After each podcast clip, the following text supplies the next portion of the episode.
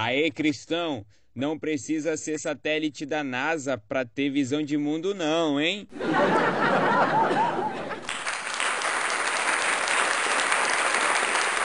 Refeitos Kert, difundindo um cristianismo todo abrangente. Sou Wellington Ribeiro e o cristianismo é altamente apartidário, mas não apolítico. Neste episódio eu quero falar como o cristão deve se relacionar com a política de acordo com o cristianismo. Em primeiro lugar, vamos definir o que é política. Nós podemos dizer, segundo o Leandro Vieira, que políticas são estratégias que visam o bem comum. Tendo isso como base, nós precisamos reconhecer que dentro do contexto evangélico brasileiro, nós não falamos tanto sobre política. Pode-se dizer que nós falamos sobre politicagem. Você vai entender essa diferença nesse episódio. Quando a gente fala de política, ou é para a gente falar que nós devemos votar com sabedoria, ou a gente escuta, vote nesse candidato porque ele é cristão. Quando se fala o que é bem pouco, a gente percebe que surge dois grupos polarizados, que a gente pode chamar de pietistas e progressistas. Os pietistas, eles pecam por julgarem que Deus e a Bíblia tem muito mais a ver com a vida pessoal e o serviço na igreja do que com a vida pública. Ou seja, os pietistas não se envolvem. Já os progressistas, eles são tão apaixonados pela discussão política que mesmo não sendo especializados nela, muitas das vezes eles só fazem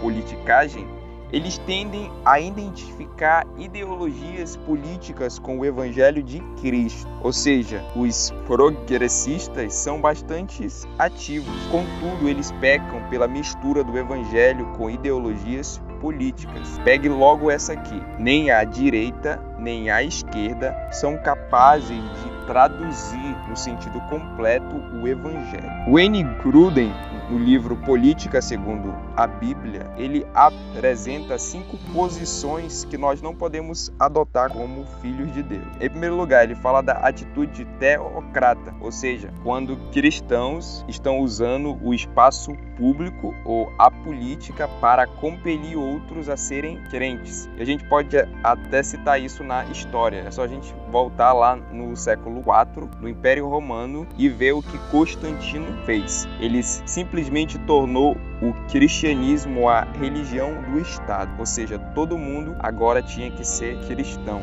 Antes o cristianismo era perseguido e ele passou a ser a religião oficial do império. Ou seja, aqui a gente vê uma atitude que a gente não pode ter, uma atitude teocrata, ou seja, compelir outros a serem crentes. Também há uma atitude dicotômica, ou seja, é aquele tipo de pessoa que fala que a fé não se mistura com a, a vida pública, ou seja, ele não se envolve. Há também a atitude reparatista, que fala que deve se retirar do governo porque toda política é má. Há também a atitude dita espiritual, que fala que o importante é evangelizar e não fazer política. E por fim, há a atitude soteriológica, ou seja, são aquelas pessoas que confiam no governo, seja na política, para salvar o ser humano de seus principais dilemas. Nenhuma dessas atitudes o cristão deve adotar na sua relação com a política. Refeitos Kert, difundindo um cristianismo todo abrangente. Quando eu disse no início que o, o, cristianismo é extremamente apartidário, mas não apolítico, é porque eu me baseei na história. Se a gente for ver, existem contribuições significativas do cristianismo para mudanças sociopolíticas em toda a história. Em primeiro lugar, o cristianismo valorizou e promoveu direitos humanos, liberdade religiosa, igualdade perante a lei, a separação entre igreja e Estado, a importância da educação, além Além disso, o cristianismo contestou vários males como lutas de gladiadores, o infanticídio, a poligamia, a queima de viúvas ainda vivas, a escravidão, o racismo e etc. Então, o cristianismo é altamente apartidário, mas não apolítico. É importante também falar sobre algumas tendências que nos impedem de trazer ideais cristãos para dentro da esfera pública. Em primeiro lugar, nós acreditamos numa dita separação entre esfera pública e esfera privada. Em segundo lugar, nós perdemos a realidade de que a política é parte da ordem criacional, ou seja, Deus é que instituiu o governo. Em terceiro lugar, nós estamos frustrados com a política de tal forma que ela ganhou o rótulo de má, corrupta por natureza, que estraga as pessoas de boa índole. Então, essas são algumas tendências que nos impedem de se envolver com a política. Agora vamos entrar em uma parte mais prática desse episódio. Como se envolver com sabedoria na vida pública? Em primeiro lugar, vamos olhar um pouco qual deve ser o nosso procedimento frente ao governo. E aqui, quando eu estou falando governo, eu estou falando falando do governo atual, estou falando do governo, seja qual for ele, atemporal. Em primeiro lugar, submissão ao Estado. Nós precisamos entender que o governo é uma bênção de Deus para mediar sua graça comum. Logo, nós temos deveres e direitos sociais. Hoje há uma, há uma enxurrada de coisas que quer nos fazer acreditar que nós só temos direitos, mas não, nós temos deveres. Contudo, essa submissão ao Estado não é cega. Aí vem aquela pergunta: o cidadão tem direito de protestar contra posturas injustas do Estado? Sim, a Bíblia nos autoriza a desobediência civil em casos de conflito entre as leis de Deus e as leis dos homens. A gente pode citar Êxodo, capítulo 1, do versículo 15 ao 21, e Atos, capítulo 4, do versículo 18 ao 20. Logo, protestos públicos e pacíficos não são contrários à moral cristã. Perguntas a se fazer antes de entrar ou organizar uma manifestação. Lutamos pelo direito de quem? Nossos, nossos ou dos outros? Será que outros meios de negociação já foram esgotados? Mais pessoas são prejudicadas do que beneficiadas? E por fim, ainda no nosso procedimento frente ao governo, nós precisamos falar também sobre a liberdade de expressão. Se a gente lembrar de Stalin, Hitler ou do comunismo em países europeus, eles sempre proibiram a liberdade de expressão. Já o cristianismo nos últimos três séculos sempre preservou a liberdade de expressão. Refeitos Kert, difundindo um cristianismo todo abrangente.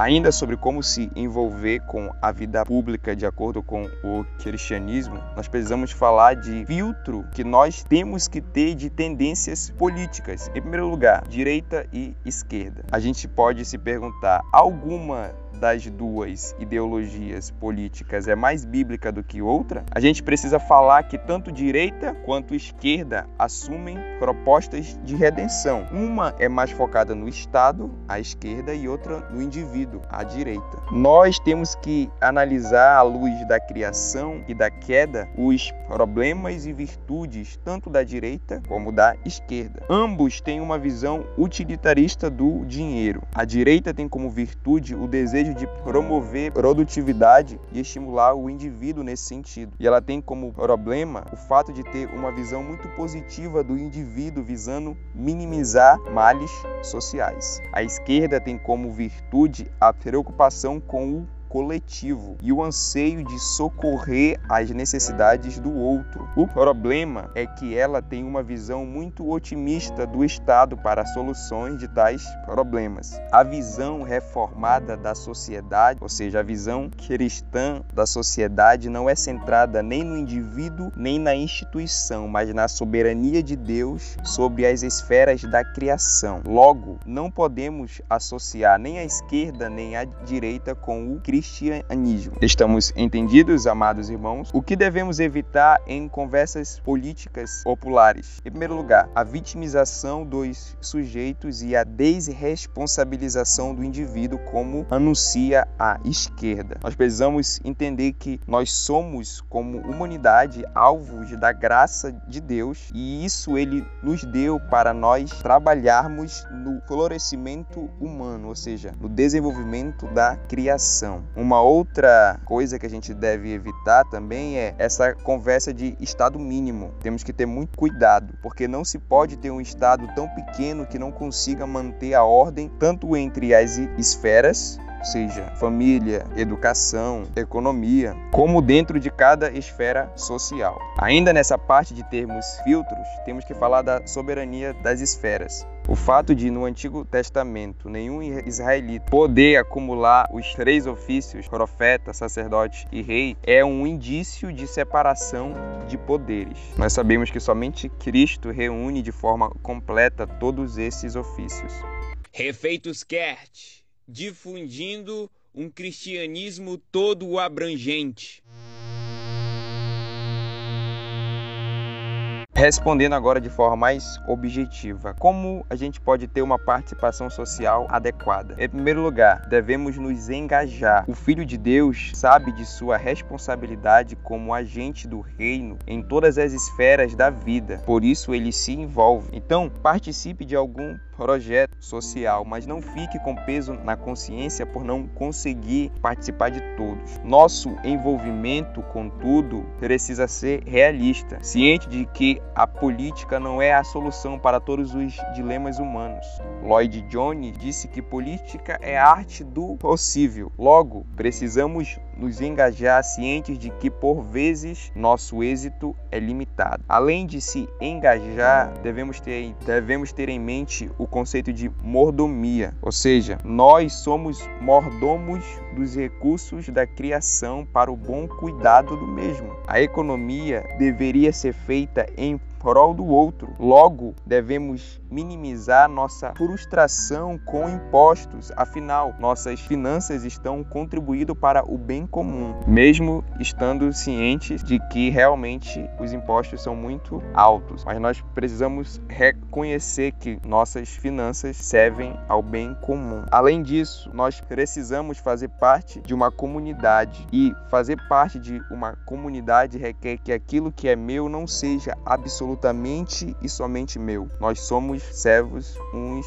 dos outros. De maneira bem rápida, esse é um início de um diálogo para que nós, como filhos de Deus, possamos passar a viver de acordo com o cristianismo na esfera pública. Então, termino como eu comecei. O cristianismo é altamente apartidário, mas não apolítico. Refeitos Kert, difundindo um cristianismo todo abrangente.